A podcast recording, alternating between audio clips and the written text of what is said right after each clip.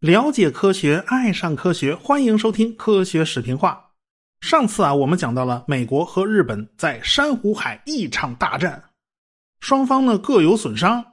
井上成美下令啊，让高木撤退了。但是山本五十六听到这个消息以后，马上让高木不要撤退，继续去找美国人的航母。可是为时已晚呢，美国人早就撤离珊瑚海了。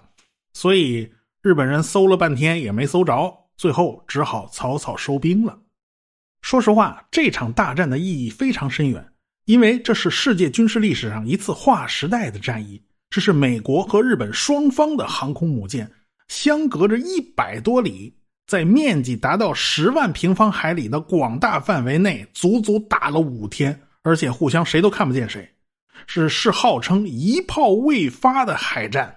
但是这不是说双方都没开炮，而是没有一艘船是被战舰的主炮轰沉的。都是航空兵炸的，或者是鱼雷打的，这是历史上首次航母之间的大对决。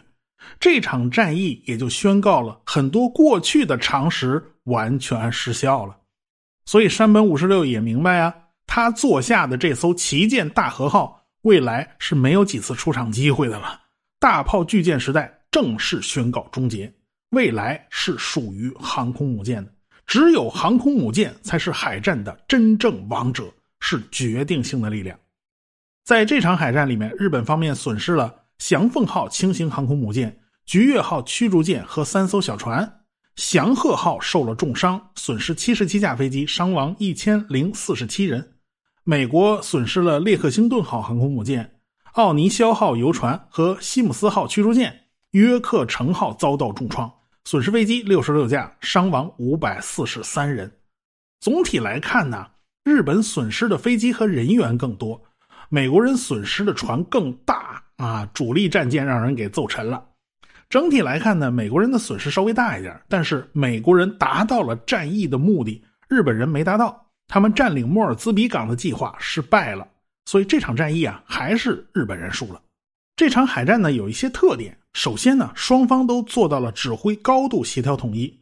列克星敦号航母编队和约克城号航母编队汇合以后，就由弗莱彻前敌总指挥。啊，日本航空母舰组成的机动编队呢，前敌总指挥是高木武雄，大家都是统一的。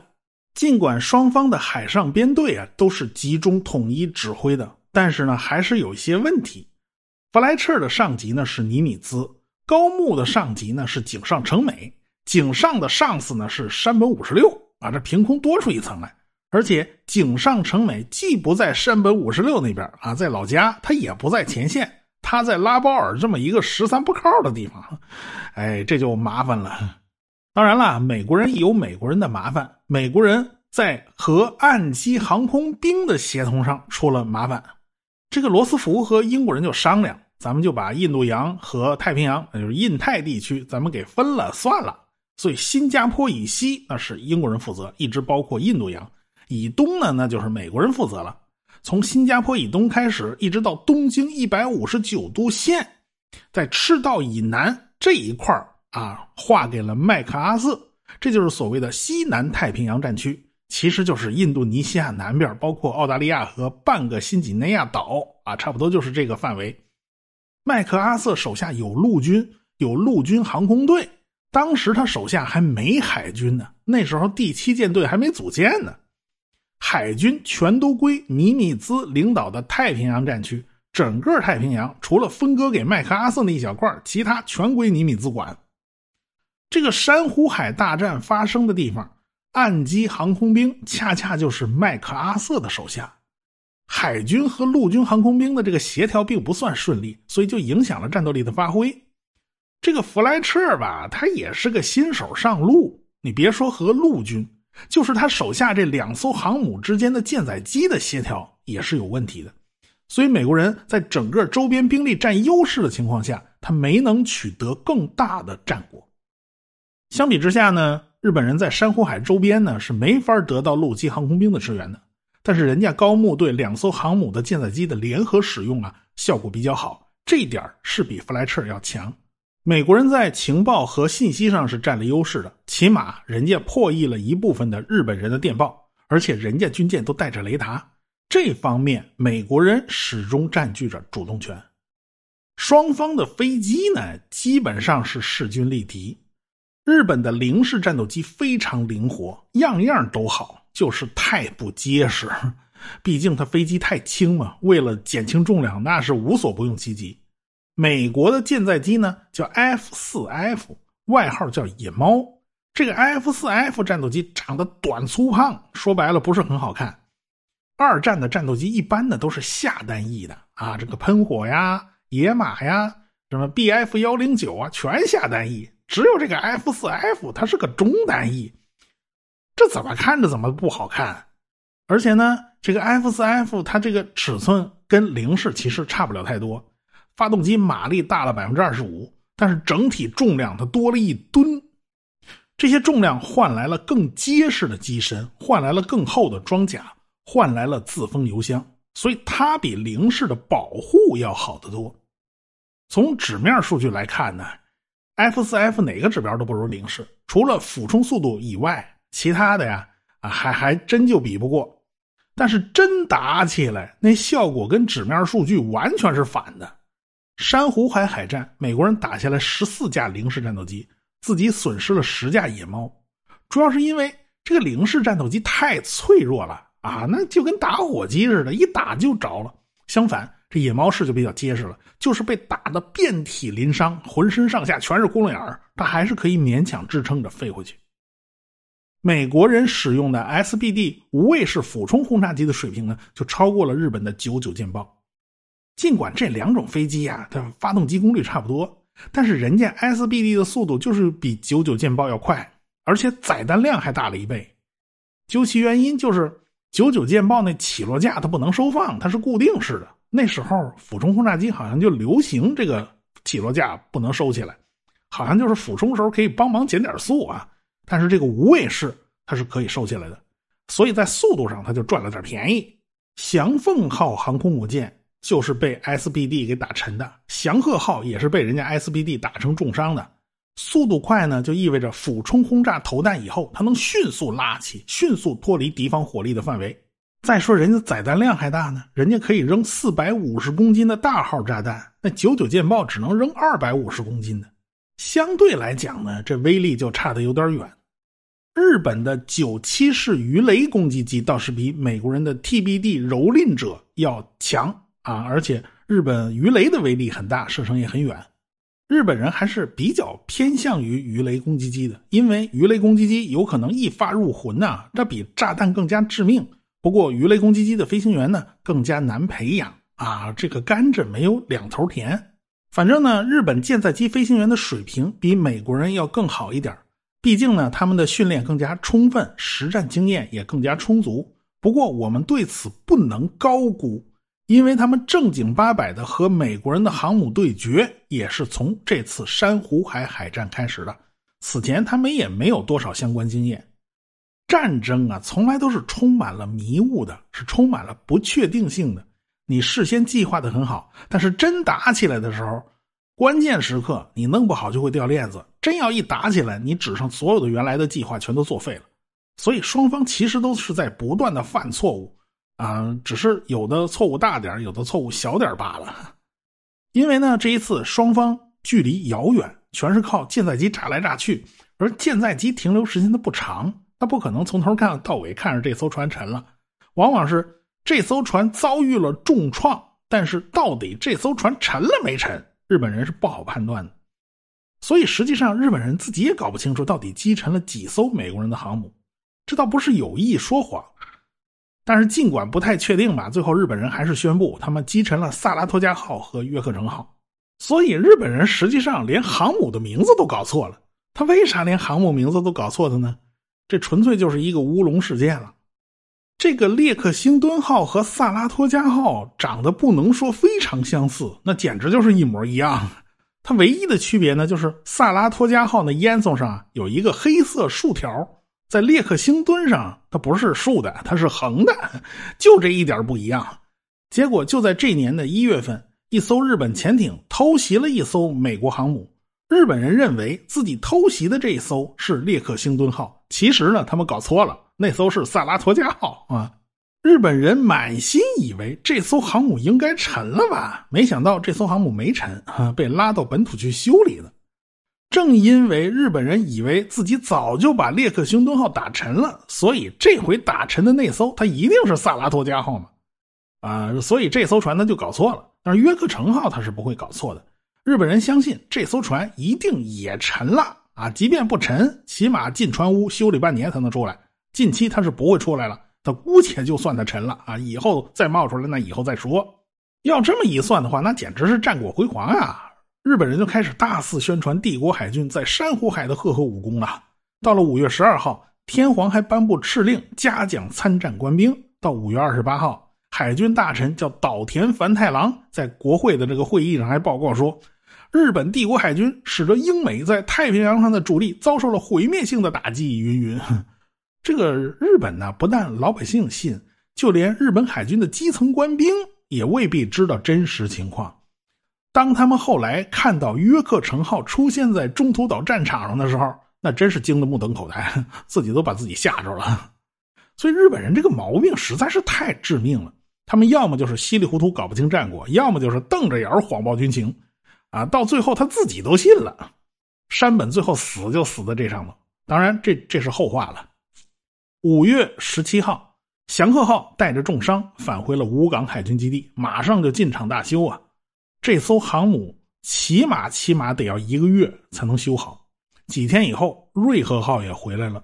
虽然军舰没事但是损失了不少飞行员，需要额外补充。反正这一次，日本人损失了三分之一的舰载机飞行员，损失率是非常高的。美国人损失呢，其实也是半斤八两，大概也是损失了三分之一。但是美国人是菜鸟啊，美国人没经验呢，所以这是头一遭啊。所以美国人就非常坦然的接受了这个效果啊！原来这个舰载机飞行员消耗这么快呀！美国人算是明白过味儿来了。哦，原来舰载机飞行员都是耗材啊，他用不了几个回合，这人就死了。所以呢，你按少而精去培养，这个路线显然是不对的啊！必须大批量、快速培训舰载机飞行员。日本人吧，他就不太想接受这个效果。因为前几次作战损失很小，你想吧，偷袭珍珠港啊，才损失多少飞行员？那根本就没这么夸张。所以日本人认为啊，那才是常态，这次是特例。后来那个渊田美金雄曾经大胆谏言：“你不要拿宝贵的飞行员当炮灰，行不行啊？训练海军飞行员哪有那么方便？有经验的飞行员应该去军校培养后备生。”但是他的话就是没人听。其实我们看到这段历史的时候，也要明白一个道理啊。就是成功的经验，其实未必有借鉴意义，因为很有可能是幸存者偏差，有可能是运气太好了，它不是真事儿，所以你得千万留神呢。日本人前几次轻而易举的胜利，其实掩盖了很多很多问题，他们自己意识不到。毕竟胜利者是不受指责的。美国人这边呢，约克城号受了重伤，他慢慢开回珍珠港。太平洋舰队的总司令尼米兹亲自来码头、来船坞迎接。只见那个尼米兹穿着防水的皮裤，都连身的啊，后边跟着一大批工人，看着约克城号慢慢开进船坞。这一千四百名工人马上就开始维修这艘航空母舰。这水还没完全抽干呢，尼米兹就带着工人开始抢修了。这总司令身先士卒，就给了船厂的工人莫大的鼓舞。尼米兹下了命令，无论如何也要在三天之内让这艘船、这艘航母恢复战斗力，哪怕让他带着伤上阵也得去，因为时间不等人呢。那尼米兹为什么这么着急呢？因为美国人已经破解了日本人的电报，尼米兹知道下一场大战已经是迫在眉睫了。讲到这儿，我们就不得不把时间线拉回来，我们讲讲日本海军这一段他到底想干什么。其实啊，这一阵子日本海军自己都不知道自己想干什么。日本发动侵华战争也好，发动太平洋战争也好，这个战略目标它都是模糊的，它都是走一步看一步，打了啊，赢了，然后呢，然后这个敌人怎么不认输啊？你怎么不张罗着谈判呢？他还以为啊，这是甲午海战跟日俄海战呢。那敌人不认输，那下一步该怎么走呢？那就不知道了。要不咱再找个地方打打看，说不定对方就屈服了呢。结果呢，仗就越打越大，而且不知道什么时候是个头。在太平洋方向主导的还是海军，海军从来都是主张进攻的，因为海军天生他就主张进攻。但是究竟怎么进攻啊？打哪儿啊？这军令部和联合舰队还在吵架呢。军令部那意思是，咱把澳大利亚打下来，消灭美国的前进基地，这样美国就没辙了嘛。但是陆军不干了，打澳大利亚在地上作战，怎么都是陆军的事儿。那陆军哪有那么多兵力啊？那军令部只能退而求其次，要不咱就把那个澳大利亚和美国之间给它隔开，这样用的兵力也不多，这陆军总能接受吧？这回呢，陆军总算是同意了，但是联合舰队不干啊！这山本一天到晚就盯着美国航母，盯着美国的残存舰队呢，他不想干这档子事儿。山口多文曾经制定了一个攻击中途岛的方案，后来那宇垣禅拿过来改了一下，基本上还是换汤不换药，主要还是要攻击中途岛。拿下中途岛的目的呢，就是以此为跳板进攻夏威夷。但是这个目标在联合舰队内部就被否决了。上次是偷袭哎，这次是明攻哎，联合舰队没有这个力量，而且陆军也派不出那么多登岛部队，那怎么办呢？那就只能退而求其次嘛。山本是想诱出美国舰队决一死战，打中途岛呢，就是攻敌所必救，咱是围点打援。再说了，即便是美国舰队他不来，咱拿下中途岛也是划算的嘛。这半年来，这联合舰队就一直跟军令部讨价还价。过去呢是联合舰队的参谋一趟一趟往东京跑，现在反过来了，是军令部参谋一趟一趟往联合舰队跑。这天呢，这个黑岛参谋突然接到了山本的指示，要他研究一下攻打西兰岛。这黑岛参谋是一脸蒙圈。啊，这山本司令长官不是一直盯着太平洋吗？怎么又想起印度洋这档子事儿了？真是叫人猜不透。后来黑岛就闷在舱里，拿出一个计划交给了山本。山本看到这个计划还挺高兴，还鼓励了黑岛参谋。然后呢，就给这个计划打了个折啊，只是空袭西兰岛，陆军估计是抽不出兵力来占领西兰的。这黑岛也泄气了。哎呀，这个山本长官，您是在下一盘大棋吗？啊，你别说啊，山本的确是一名非常优秀的棋手，在整个联合舰队下日本象棋，就是那个将棋啊，能和他勉强平手的只有这个参谋渡边，其他人都不是他对手。那山本到底是怎么想的呢？他其实就是为了打残英国的东方舰队，防止他们从背后干扰中途岛作战计划。说明这个山本想的还是真远。这就是我们前面讲的。南云舰队深入印度洋的真正目的，只是山本未必能传达的这么清楚。南云作为执行者，可能也不太清楚山本真正的心思。不过不要紧，他只要执行就可以了。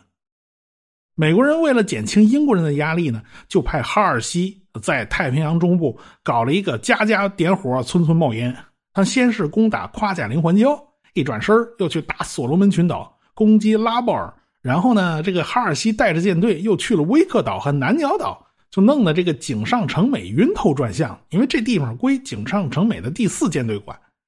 这个井上和山本的关系很好，但是这个人呢，水平实在是不怎么样。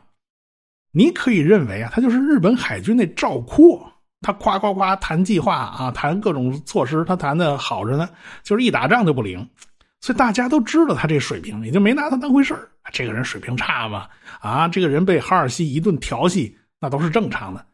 就这点压力，他还是起不到调虎离山的作用。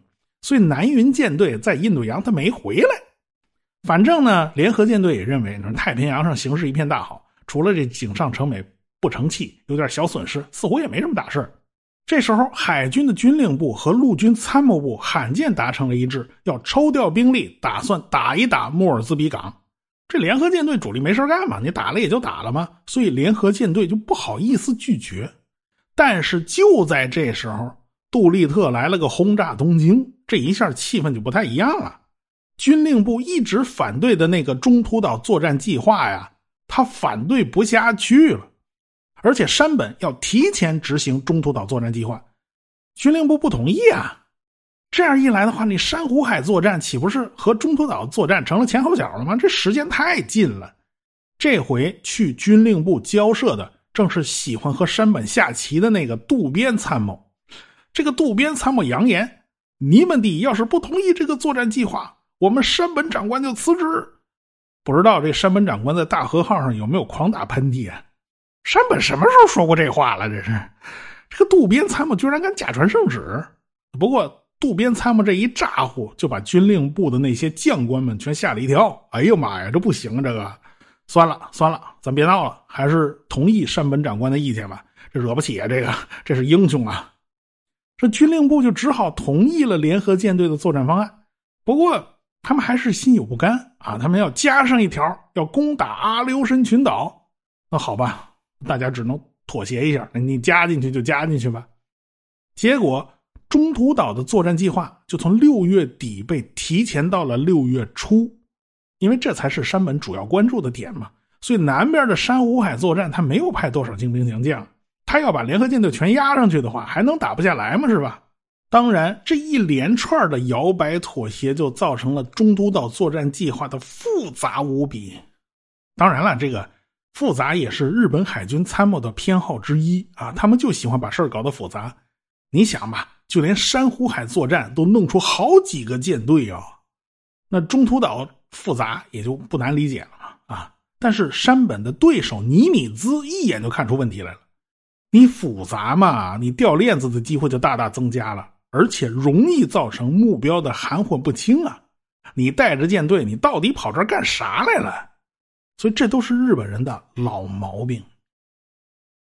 联合舰队在新的旗舰大和号上呢开了三天会啊，研究新阶段的作战计划。你说好不容易把大家聚一块了嘛，但是没有对以前前一阶段的教训进行任何总结，所以呢，这个山本长官主持的总结会就变成庆功会了。大家心思也都不在这儿，山本在上面念稿子，下边就在那恨不得要打瞌睡了。我估计大家惦记的都是大和旅馆那顿晚宴啊，那东西真好吃。说白了，当时的日本人呢，已经有点开始发飘了，包括山本在内，多多少少都有点飘。从五月一号开始，联合舰队又花了四天时间，在大和号上进行攻击中途岛的图上演习。结果演习之中呢，就出现了中途岛登陆的时候，美国航空母舰突然出现，赤城号被当场炸沉的场面。好家伙，这南云的旗舰都让人炸沉了，这还打个屁呀！这时候大家都不知道该怎么办了，大家面面相觑，最后大家一块都看向了山本长官，这到底咋办呢？这时候参谋长宇垣禅发话了，咱们下次再说。科学声音。